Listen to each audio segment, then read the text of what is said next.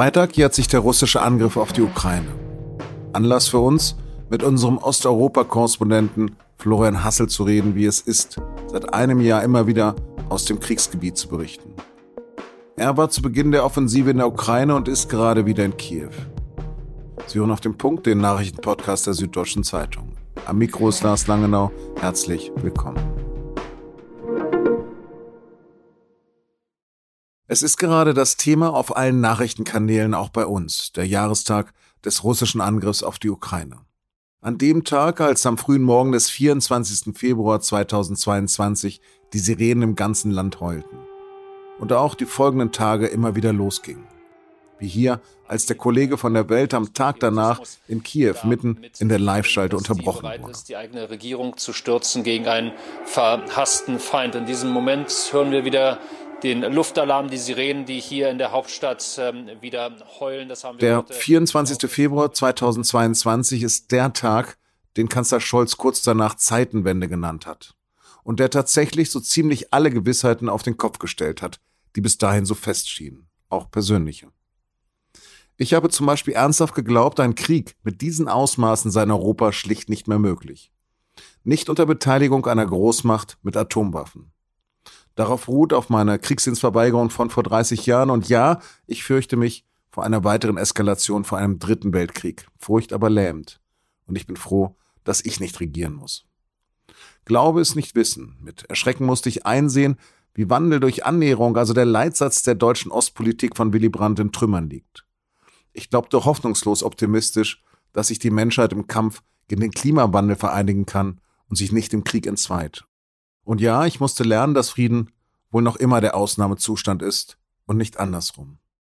Aber was rede ich angesichts von Zehntausenden Toten, millionenfacher Flucht und Leid von eigenen Befindlichkeiten? Nicht einmal 850 Kilometer sind es von Dresden nach Lviv. Dort im Westen der Ukraine, aber auch in Kiew und an der Front im Osten waren und sind SZ-Kollegen und Kolleginnen unterwegs, um vom Krieg zu berichten. Zu diesem Team gehört auch Florian Hassel, den wir seither mehrfach in unserem Podcast gehört haben. Am Tag des Angriffs ist er von Kiew zurück nach Warschau gereist. Jetzt ist er abermals in der ukrainischen Hauptstadt. Und ihn habe ich zunächst gefragt, wie man sich das Leben dort vorstellen kann. Ich wohne in dem gleichen Hotel, in dem ich vor einem Jahr gewohnt habe. Ich gehe in Restaurants, es sind alle Geschäfte offen. Und wenn man nicht ab und an die Flugalarmsirenen hätte, hätte man den Eindruck, dass es hier genauso wäre wie vor dem Angriff was in der Realität natürlich nicht der Fall ist. Damals haben wir viel darüber geredet, dass die Leute Schutz suchen in den Luftschutzbunkern. Wie ist das heute? Das tun einige immer noch, aber die meisten beachten die Alarme überhaupt nicht mehr.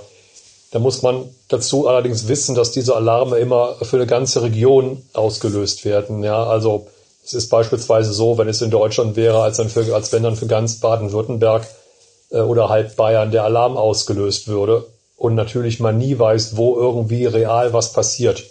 Und diese Alarme sind manchmal so oft am Tag, dass wenn du denen jedes Mal folgen und in einen Schutzkeller oder in die Metro gehen würdest, du überhaupt nicht mehr rauskämst. Wie oft bist du denn inzwischen in der Ukraine gewesen? Hast du da noch einen Überblick? Ehrlich gesagt nicht mehr so genau. Es war meistens für mehrere Wochen, diesmal für drei Wochen. Also ich glaube, so ein Drittel dieses abgelaufenen Jahres war ich jetzt in der Ukraine. Ich weiß ehrlich gesagt nicht mehr, ob es jetzt sieben oder neun oder zehn oder elf Trips waren, auf jeden Fall eine ganze Menge. Reist du immer alleine oder mit Begleitung? In der Regel alleine. Einmal, das war im März, als wir noch nicht wussten, wie es weitergeht mit dem Krieg, bin ich mit dem Kollegen Thomas Avenarius gefahren. Das war dann in der Westukraine. Heute bin ich mit dem Kollegen Friedrich Bungert, dem Fotografen, unterwegs, was sehr angenehm ist, weil er dann auch ein bisschen Gepäck schleppen darf ab und an, denn wir haben ja beide enormes Gepäck mit Splitterschutzweste und Helm und dann gegebenenfalls auch noch Satellitentelefon, Satelliteninternet und ähm, das sind dann halt schon so 40 Kilo. Der bemitleidenswerte Kollege Bungert hat ja ohnehin schon seine 30 bis 40 Kilo und manchmal muss er dann zumindest, wenn es Trip auf, Trip ab geht, von mir auch noch was nehmen. Wie hast du denn damals die Ukraine erreicht und heute? Sind das immer Züge? Ich bin vor dem 24. Februar letzten Jahres, ich war zweimal da, einmal im Januar mehrere Wochen und dann eben wieder im Februar und da konntest du schlicht und ergreifend noch normal nach Kiew fliegen, in die Ostukraine, äh, da schon seit Jahren nicht mehr, weil es da keinen funktionsfähigen äh, Flughafen gibt. sondern du kommst damit einen Zug weiter. Und seit dem 24. Februar letzten Jahres ist der gesamte Luftraum über der Ukraine außer für die eigenen Militärflugzeuge gesperrt. Das heißt, du kannst entweder mit dem Auto fahren, was deswegen nicht sehr empfehlenswert ist, weil du an den Grenzübergängen teils irre lange Wartezeiten hast, teils von mehreren Tagen. Dann ist die einzige Alternative der Zug, entweder aus Polen oder aus Ungarn. Wie ist das, wenn man unterwegs ist? Reißt da die Angst immer mit? Also ich habe persönlich im Zug keine Angst. Wobei es ist eine Kriegssituation. Ja, wir, wir sind jetzt hier einen Tag vor dem Jubiläum. Es gibt Angriffe. Die Abwehrsysteme der Ukrainer, die sie vom Westen bekommen haben, unter anderem von uns, funktionieren mittlerweile gut. Trotzdem schlagen immer noch Raketen ein. Und natürlich ist Risiko da. Viel höher ist das Risiko dann halt noch, äh, wenn man in die Ostukraine fährt, direkt an die Front. Das ist nochmal eine ganz andere Nummer. Und es ist natürlich so, dass man weiterhin nirgendwo in der Ukraine weiß, was passiert. Also die Anspannung ist immer da, das ist überhaupt keine Frage. Hast du denn deine Mitarbeiter vor Ort schon gekannt oder hast du dir ein völlig neues System aufbauen müssen? Also vielleicht die Frage dahinter, vertraust du deinen Fixern blind? Dem Fixer, mit dem ich am meisten gearbeitet habe, vertraue ich blind. Den kenne ich auch schon seit 2014. Der war damals in Donetsk und ich habe den vor gut einem Jahr dann in Kramatorsk, wohin er umgezogen war, wieder getroffen und mittlerweile mit ihm ja, ich glaube, ein halbes Dutzend Mal haben wir jetzt zusammengearbeitet und dem vertraue ich blind. Wenn der sagt, das können wir machen, dann machen wir das. Und wenn der sagt, machen wir nicht, machen wir es nicht. Ich kenne es so ein bisschen von der ARD, weil ich da einen Freund habe. Aber was ist denn der Unterschied zu Berichten von TV-Sendern, zu den Amerikanern von der BBC? Wie reisen die dort rum? Also wir können uns mit der BBC oder großen US-Networks oder jetzt auch der New York Times nicht vergleichen, weil die teilweise Dutzende Mitarbeiter in der gesamten Ukraine zeitgleich äh, haben. Alleine die New York Times hat wahrscheinlich ein halbes Dutzend Schreiber alleine und eine gleiche Zahl an Fotografen, wenn es nicht noch mehr sind. Jeder hat einen Fixer, Panzerfahrzeug, Sicherheitsoffizier. Ich weiß, dass in der Ostukraine einzelne äh, Medien ganze Hotels oder Blöcke anmieten, und zwar en bloc, um halt einen Standort zu haben. Also das ist eine richtige Infrastruktur, an die wir nicht mal im entferntesten rankommen, weil wir uns das schlicht und ergreifend nicht leisten können, denn das kostet natürlich Millionen. Du bist ja ein wirklich sehr erfahrener Fuchs. Du hast auch schon aus den Kriegen im Kaukasus berichtet. Was ist denn diesmal anders? Wenn wir von den Kriegen im Kaukasus reden, Tschetschenien, dann war das Territorium sehr begrenzt und es ging oft um Häuserkampf. Hier geht es erstens mal um den Kampf an der Front und zweitens geht es um die, den Versuch der Unterjochung der Ukraine durch Zerstörung seiner Infrastruktur. Das ist sicherlich ein Unterschied zu den Kaukasus-Auseinandersetzungen der letzten Zeit. Was sind denn die größten Schwierigkeiten, auf die du triffst? Also im Vergleich zu Russland, wo ich 13 Jahre gearbeitet habe, sind die Arbeitsbedingungen in der Ukraine ungleich freier. Man muss sich je nachdem, wo man hinfährt, dann noch formell bei einer Militärverwaltung vorher anmelden. Diese Anmeldung klappt ohne Probleme. Was oft nicht äh, einfach klappt, ist zum Militär selber zu kommen, weil das Militär hier, ich weiß nicht, ob die Pressebüros so überlastet sind, äh, meistens nicht antworten. Oder wenn sie dir antworten, das haben wir in der Ostukraine gehabt, dann kommt eine Antwort Monate später und dann heißt die Antwort, ja, Sie können kommen morgen früh. Dann bist du natürlich schon längst nicht mehr da. Also ich würde sagen, das Problem ist nicht an Menschen ranzukommen. Das gelingt problemlos. Ich spreche fließend Russisch, kein Ukrainisch. Ich entschuldige mich bei den Ukrainern am Anfang dann und sage, ich beherrsche kein Ukrainisch, aber Russisch. Reden Sie der Freundlichkeit halber auch Russisch mit mir, was immer funktioniert. An Militär ranzukommen, äh, vor allem an bestimmte Objekte, ist dagegen sehr viel schwieriger. Ganz zum Schluss die Frage, vielleicht bekommst du die auch gar nicht mit. Ähm, in Deutschland gibt es mehrere Friedensinitiativen, eine jüngste von Ali Schwarzer und Sarah Wagenknecht. Was denkst du, wenn du so etwas liest?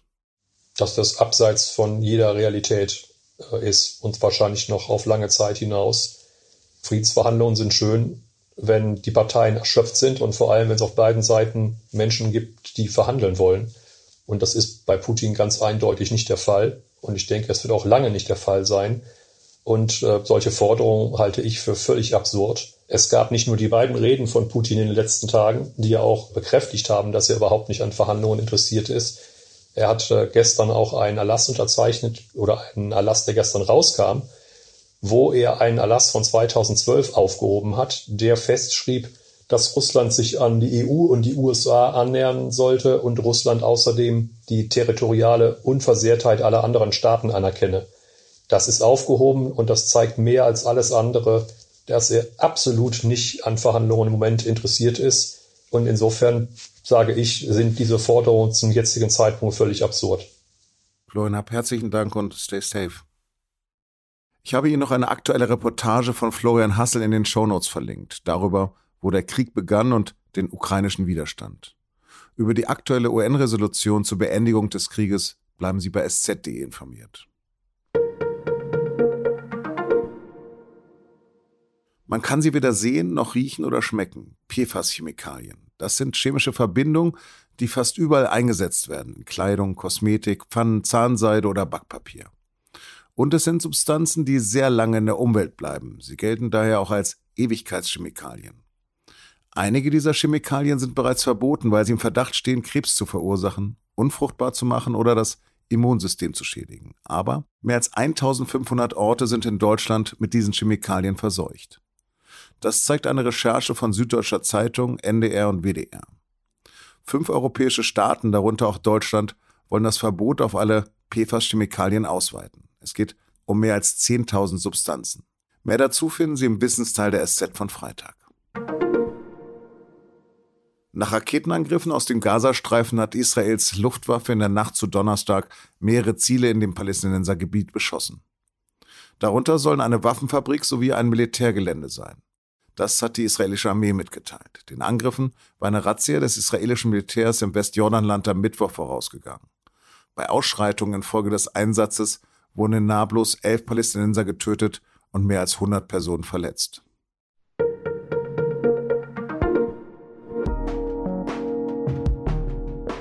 Wenn wir in dieser Folge schon eine Art Werkstattbericht senden, Anfang Februar haben zwei schwere Erdbeben die türkisch-syrische Grenzregion erschüttert.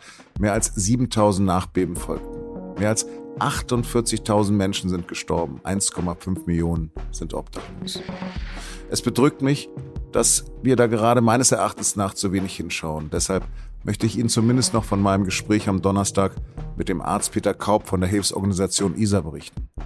Mit ihm haben wir ihn auf dem Punkt direkt nach dem Beben vor Ort gesprochen in einer kurzen Pause beim Rettungseinsatz einer verschütteten Frau. Jetzt hat mir Kaub gesagt, Zainab ist nach ihrer Rettung gestorben, immerhin tröstlich, in den Armen ihrer Angehörigen. Danke für Ihre Aufmerksamkeit. Redaktionsschluss war 16 Uhr. Produziert hat die Sendung Julia Ongiat. Bleiben Sie uns gewogen.